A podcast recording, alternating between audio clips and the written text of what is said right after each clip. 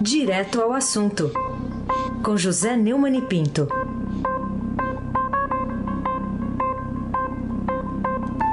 Neumani, bom dia. Bom dia, Raíssen Abac, o craque. Bom dia, Carolina Ercolim, tintim por tintim, que Oi, como eu Neumann. vai assistir o, vai assistir o Emanuel às cinco. É isso aí. Bom dia, Almirante Nelson. Bom dia, Diego Henrique de Carvalho. Bom dia, Frânio Vanderlei.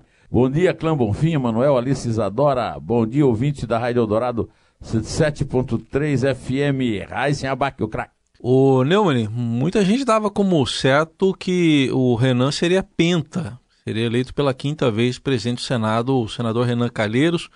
Por que, que ele perdeu? O sórdido Renan Calheiros, o canalha Calheiros, o pistoleiro de Murici em Alagoas, perdeu a eleição porque era ele mesmo que concorreu. Porque o, o Davi Alcolumbre, do DEM, do Amapá, do baixíssimo clero, ganhou a eleição em cima de um fato concreto. Ninguém aguenta mais o Renan Calheiros. Aliás, está na hora do Supremo Tribunal Federal, em vez de ficar dando golpinho como esse que deu na madrugada o presidente Dias Toffoli para tentar salvar o insalvável e só criou mais confusão na eleição, devia era são 18 processos, é isso? Raíssa? É, pela, pela conta é isso, 18... 18 18. processos. O Renan Calheiros é a vergonha de Alagoas que o elegeu, é a vergonha do Supremo Tribunal Federal que tentou fazê-lo à força presidente do Senado, e ele perdeu a eleição exatamente por isso. O Renan Calheiros é tão absurdamente sólido que dá vontade de ir ao banheiro aqui ao lado. Não vou, eu preciso eu continuar esse comentário. Está circulando eh, no Twitter um tweet sórdido dele de- eh, acusando o Dora Grama, que escreveu, aliás, um brilhante artigo que está na, na, na página da Veja, eh, na- nas redes sociais, é o ocaso dos caciques mesmo. Tudo que ela revela da história está correto, aconselha a leitura, e não aconselha a leitura nem do tweet dele, eh, insinuando, insinuando não, dizendo que a, a Dora, vamos usar aqui uma, uma terminologia escorreita para não ferir os nossos ouvintes, né? Teria o, assediado e que ele é um homem fiel. O, o Twitter é tão mentiroso que um dos processos do Renan Calheiros é exatamente por ter recebido propina de uma empreiteira, ah, a Mendes Júnior, para sustentar, que nem isso ele faz, para sustentar a amante Mônica Veloso, jornalista, com quem ele teve um filho. Vamos ouvir o que essa pústula disse no seu discurso de renúncia, Almirante Nelson. Esse processo não é democrático. Então, para! Para! Senhor presidente! Senhor presidente! Para demonstrar que esse processo não é democrático, eu queria lhe dizer, eu queria lhe dizer que o Davi não é Davi, o Davi é o Golias. Ele é o novo presidente do Senado e eu retiro a minha candidatura, porque não vou me submeter a isso. Bom, o certo é que é exatamente isso que aconteceu. O, o- a eleição de 81 eleitores do Senado repetiu a grande eleição de milhões de brasileiros. Ou seja, o- os senadores, com 42 votos, deram um chute na bunda dessa figura desprezível e, com isso, limparam pelo menos a mesa do Senado. Para que o Senado seja completamente eh, submetido ao mesmo processo de detergente, vai ser preciso eh, caçar o mandato dele para que ele vá à justiça comum e deixe de gozar do foro privilegiado. Carolina Ercolim, tintim por tintim. Só um detalhe, viu, Neumann? O tweet lá foi apagado depois, mas temos o print, né? A Carol até fez aí o... É, e temos também uma régua, uma palavra que eu acho que é exata, uma régua de cidadãos exatamente, e cidadãs, hein? Exatamente iguais ao Renan, eh, tentando fazer gozação com esse assunto sórdido. Essas pessoas não merecem Mas esse, o Twitter abriga qualquer tipo de, de caráter. Né? Quero dizer também que não vi nenhuma manifestação da esquerda, nenhuma manifestação do MDB e nenhuma manifestação das feministas. Até agora, não vi. Tem muita gente é, comentando, o Twitter está em segundo lugar aqui na, na movimentação, é, na, na, na, abertura, na leitura, mas essa é a verdade. Ele é covarde, além do mais covarde, porque apagou o tweet na expectativa de que isso não provoque. Espero que adore o processo. Espero que adore o processo e que o Dias Toffoli não vá tentar livrá-lo é, desse processo. Ô, Neumann, é, eu queria ainda perguntar para você sobre o poder de fogo de Renan. O que, que ele pode fazer é, em relação ao governo Bolsonaro, ao país, na condição de líder da oposição e agora bem mal-humorado? Bom, é, a Helena Cantanhede escreveu no Estadão ontem que ele vai dar o troco. Eu não sei que troco ele pode dar, porque a Dora tem razão. O, o poder do Renan no Senado se manifestou pelas vaias, se manifestou pela forma como ele foi tratado pelos colegas e pela grande derrota. E se houvesse um mínimo de decência nesse Senado, os senadores deixariam até de cumprimentá-lo. Ele não merece um cumprimento, porque a mão suja que escreveu aquele tweet não, não merece apertar a mão de um homem de bem. Aí sem abaque, o craque. O Neumann, ainda como pano de fundo o Renan aí, mas uh, qual seria o impacto pela retirada do MDB do poder o MDB está participando aí de governos desde de Sarney para cá, né? Mas agora não tem nem as duas presidências, nem da Câmara nem do Senado. Da Câmara já não tinha. E também não tem, não, não está diretamente no governo Bolsonaro, embora tenha lá Osmar Terra, tenha ministro, mas não está diretamente no governo. Qual o impacto disso? É um impacto histórico. Né? O MDB é um partido que se desmoralizou a ponto de ter como candidato ao Senado Renan Calheiros o coronel Renan, o pistoleiro de Murici. Conheci Renan na década de 70 no Jornal Nacional, no conflito entre a família dele, Calheiros, e o Cabo Omena, da cruel Polícia Militar de Alagoas. Então, a, a, o, o MDB se dissolveu no elemento orgânico que é o apoio de 7 a 5. Aliás, eu quero lembrar que a derrota do, do Renan começa na discussão da, na, na bancada, porque a Simone Tebet teve cinco votos. E eu quero lembrar aqui que a, a Vera Magalhães tem toda a razão quando diz que o, ele fez questão de citar o Rames Tebet, que é o pai da Simone Tebet, que foi presidente do Senado. Citou também o Gedel Vieira Lima, porque é do DEM e está preso. Agora, não manteve as citações, tirou o, o Twitter é, do ambiente cibernético, mostrando que além de canalha, é covarde. Carolina Ercolim, tintim por tintim.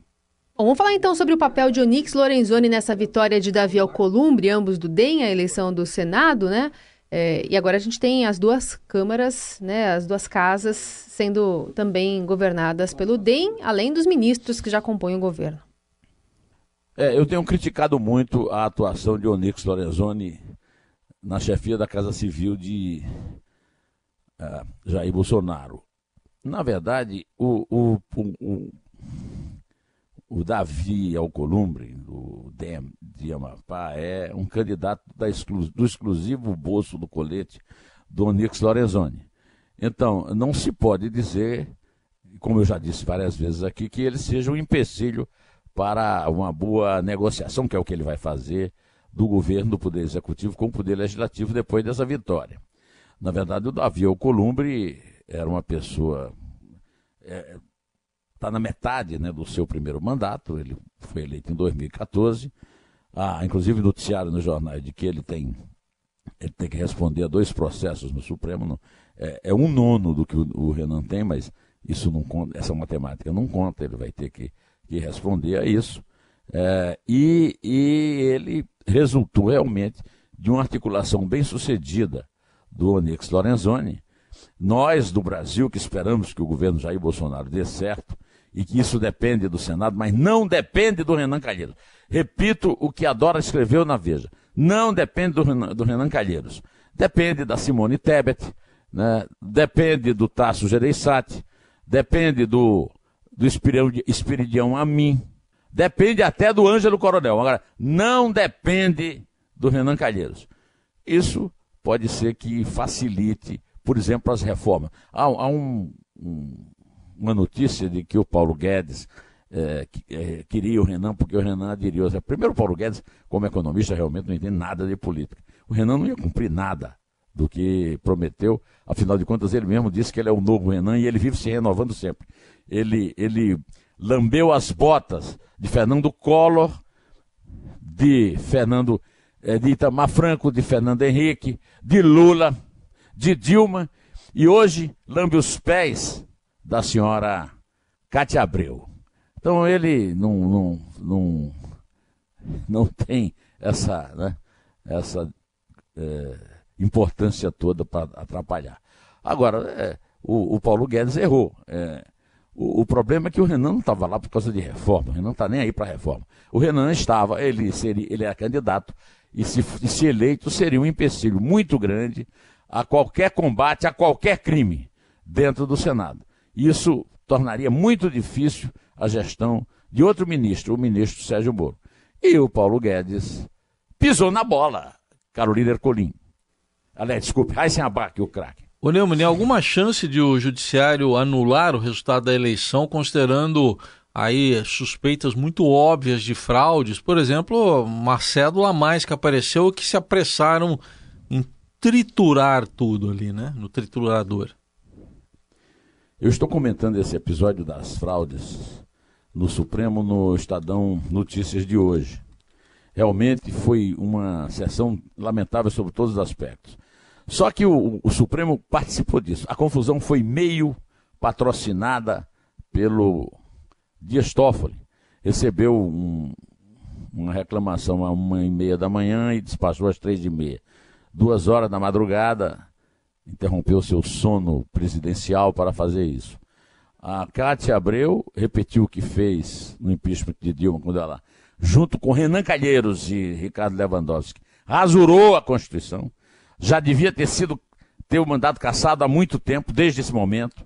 Aliás, o Dias Toffoli também, o, desculpe, o Ricardo Lewandowski também tinha que ter sofrido impeachment por isso. E o Renan Calheiros tinha que ter tido o mandato cassado porque violou a Constituição. É, o, o desempenho do Maranhão, pelo amor de Deus, foi lamentável. Existe uma fraude óbvia. Tem um eleitorado de 81. Apareceram 82 cédulas. Em vez de triturar, em vez de rasgar a cédula que ele fez e botar no bolso, é, o que ele tinha que resolver, ter resolvido era chamado um delegado de polícia, um perito ou da polícia judiciária, da polícia legislativa, lá se fosse o caso, e, e entregue a, a todas as cédulas para serem investigadas. Aliás, eu acho que mesma, da mesma forma como a cidadania expulsou o Renan, foi isso que aconteceu, a cidadania votou no Davi Alcolumbre, de, tem que exigir rigor nas investigações. Vamos ouvir o que é que o Maranhão falou sobre o voto duplicado. 80 envelopes com 80 cédulas. E, e, mais um e foi e, e tinha dentro da do escrutínio tinha 100, 100 envelope do, do, duas cédulas. Duas cédulas num envelope só? Não, 100 envelope. Só as duas cédulas. Com dois votos. Anula as duas. Ou não votação. Hã? Submeto à mesa para que tome a decisão. Quer anular, ué. Anula os dois de fora e pronto. Não, não vale, não, olha, não vale olhar, né? Então, de ordem moral. O senhor abriu e viu os dois votos. Eu não sei de quem eles são. Evidentemente, foi um ato de votação fraudulento. Se doloso ou culposo, eu não sei. Agora é evidente, materialmente, que alguém, sob o testemunho dos fiscais, pegou duas cédulas e, em vez de envelopar, jogou as duas.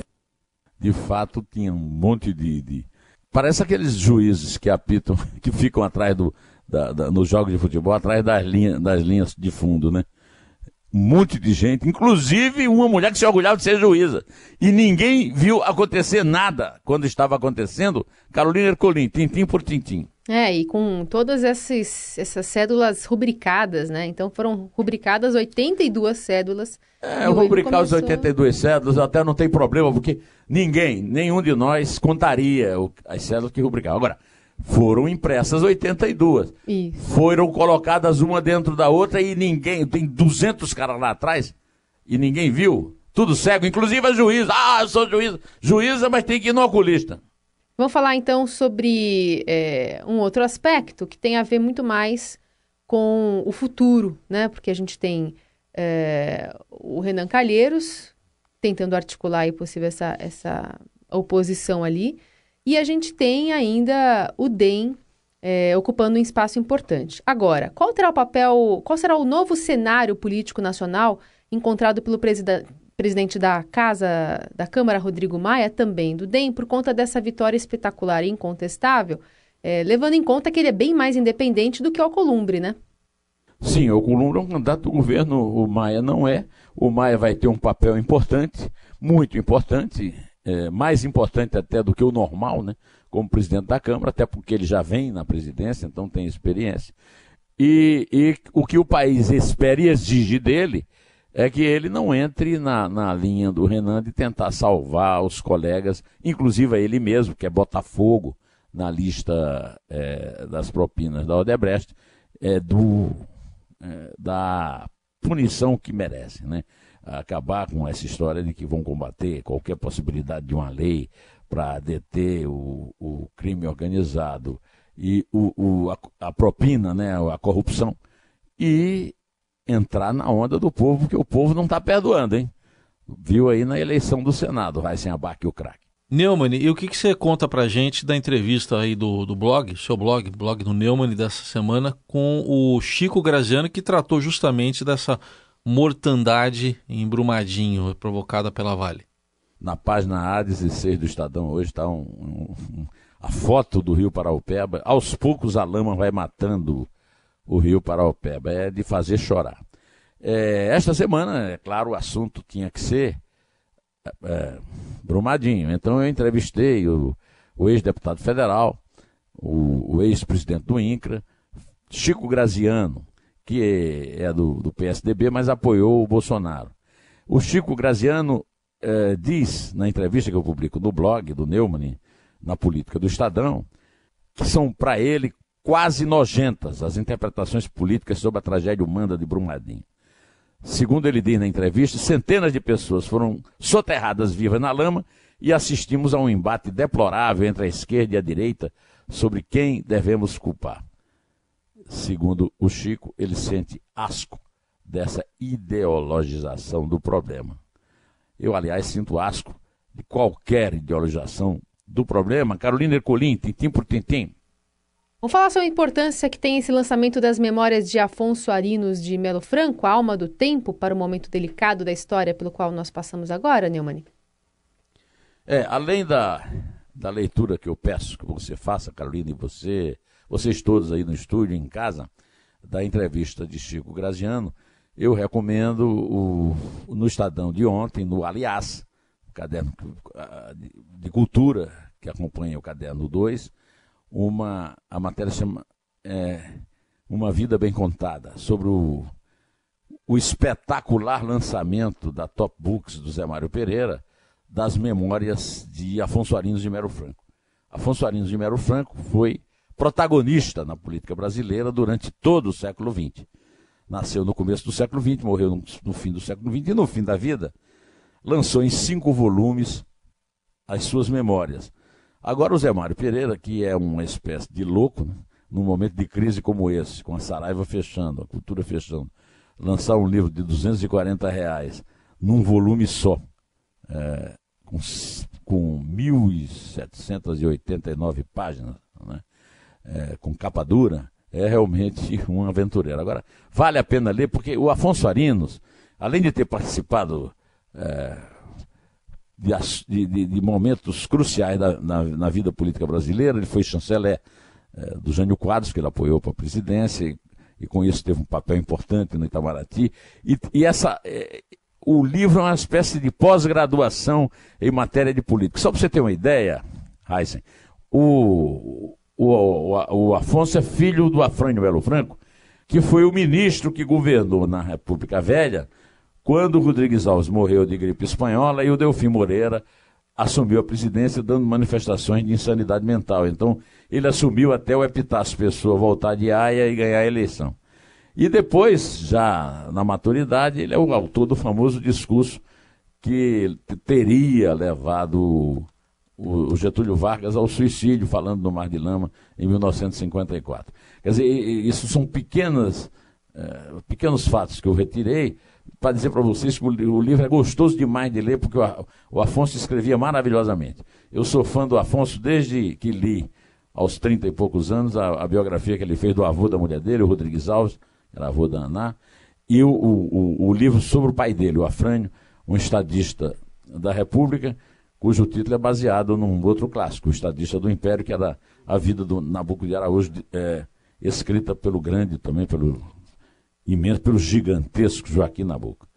É isso aí, Carolina. Espero que você leia aí as, as duas coisas, a entrevista do Chico e, e a resenha do, a, da Alma do Tempo do Afonso Arinos de Melo Franco. E você também que está me ouvindo e de, e de quem agora eu vou me despedir a partir da contagem que a Carolina vai começar. Vamos lá. É três. É dois. É um. Em pé.